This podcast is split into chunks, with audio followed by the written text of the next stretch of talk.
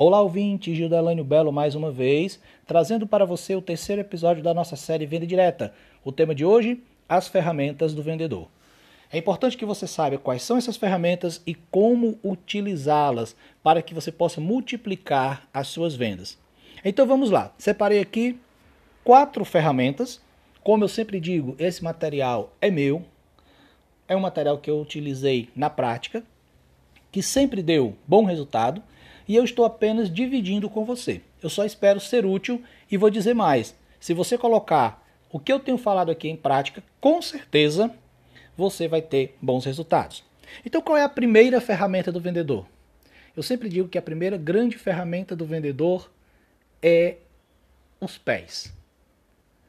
É o sair, ir até o cliente.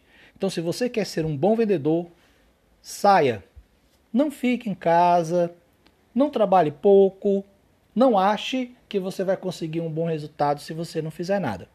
Digo sempre que um bom vendedor, competente, com boa oferta, com um bom fechamento, ele vai vender menos do que o vendedor mediano ou mesmo iniciante, se este vendedor iniciante trabalhar mais do que o vendedor experiente. Se você for um vendedor competente e ficar em casa, você não vai vender. Se você for um vendedor iniciante e trabalhar muito, você vai vender mais.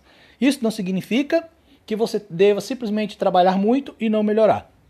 Claro, você precisa afiar as suas ferramentas, se tornar cada vez melhor, compreender cada vez melhor a capacidade que você pode ter nas suas vendas, eliminar os limites e se tornar um grande vendedor.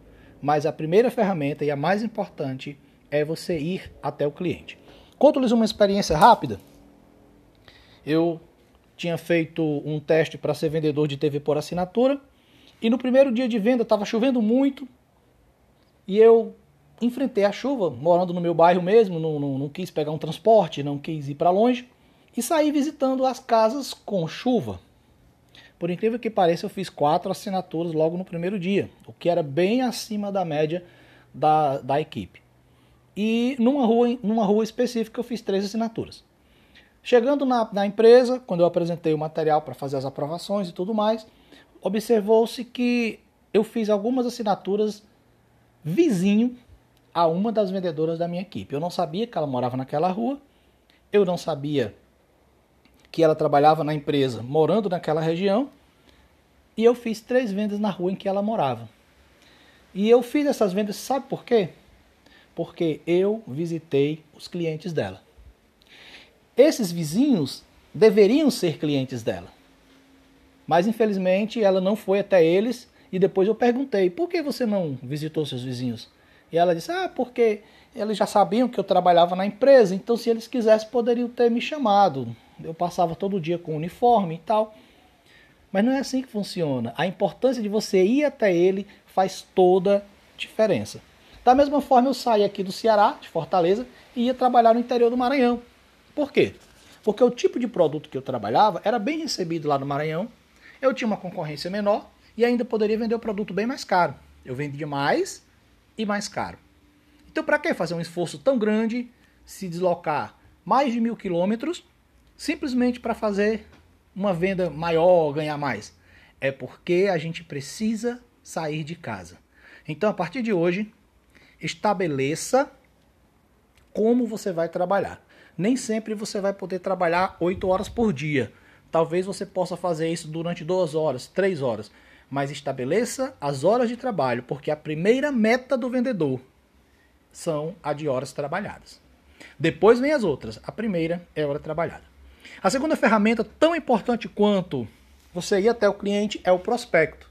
O prospecto é o visual, Pode ser uma amostra do produto, pode ser um livro com informações sobre o seu produto. Nesse livro você vai ter o guia de oferta, e nós já falamos sobre a oferta no episódio passado, e é fundamental que você lide corretamente com esse prospecto, com imagens, com vídeos, com material, com copies, tudo aquilo que você vai usar diante do cliente para que ele se interesse pelo produto. Hoje, no mundo virtual, você pode usar um prospecto no Instagram, você pode usar um prospecto é, no catálogo do, do seu WhatsApp, você pode usar outras ferramentas é, online, né, de mídias digital, para fazer o seu prospecto. No mundo da venda direta, a gente andava mesmo com uma revista, com informações do produto, com fotos e etc. A terceira grande ferramenta do vendedor é a promoção. Aprenda a ter promoções. Invista nas promoções. A promoção é algo inteligente. Você talvez compre um produto bem mais barato e através desse produto você pode criar um, um link, né, um, um, um interesse com o cliente que vai fazer com que as coisas aconteçam. Isso aconteceu em várias empresas. Empresas grandes como a Avon, por exemplo, não nasceram vendendo perfume. Aí o fundador da Avon era vendedor de livro. Mas por que, que foi tão importante essa história do perfume? Porque ele descobriu que ele doava um perfume para quem comprava um livro. E as clientes muito de perfume e ele viu aí um nicho, uma possibilidade de crescer, de evoluir e se tornar uma das maiores é, produtoras de cosméticos, de perfumaria do mundo. Então, ter uma boa promoção, saber lidar com essas promoções, colocar parte do seu lucro numa promoção, seja um brinde, seja um material, vai fazer muita diferença e essa vai ser também uma ferramenta para atrair o seu cliente, para fazer com que ele procure você, para fazer com que ele não resista à sua oferta. Por último, uma das ferramentas que eu considero também super importantes é o que nós chamamos de pós-venda. O que é o pós-venda? O pós-venda é a capacidade que você tem de continuar se relacionando com o seu cliente, mesmo depois que ele lhe comprou. Quem trabalha com venda de porta em porta, como é bem o meu caso, às vezes tem muita dificuldade porque nós somos muito agressivos para vender muito, para vender rápido, e esquecemos de que é melhor eu vender um pouco mais barato, é melhor eu abrir mão de certos privilégios da negociação para que no futuro eu possa vender de novo para o mesmo cliente. É muito bom você ter uma pessoa que liga para você e pede um produto sem ter que ir atrás daquela pessoa. Você já prospectou, você já foi, você já fez o esforço, você já fez ótimas ofertas e aí depois você perde o cliente. Então, por que não manter esse cliente?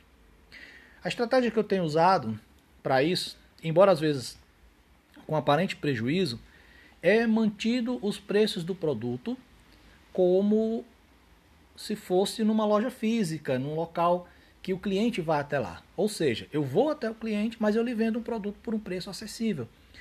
Isso gera no cliente uma confiança que sempre que ele precisa de um produto que eu tenho, ao invés de ele ir na loja, comprar o produto de 10 reais, ele liga para mim e compra o produto por 10, às vezes por 12.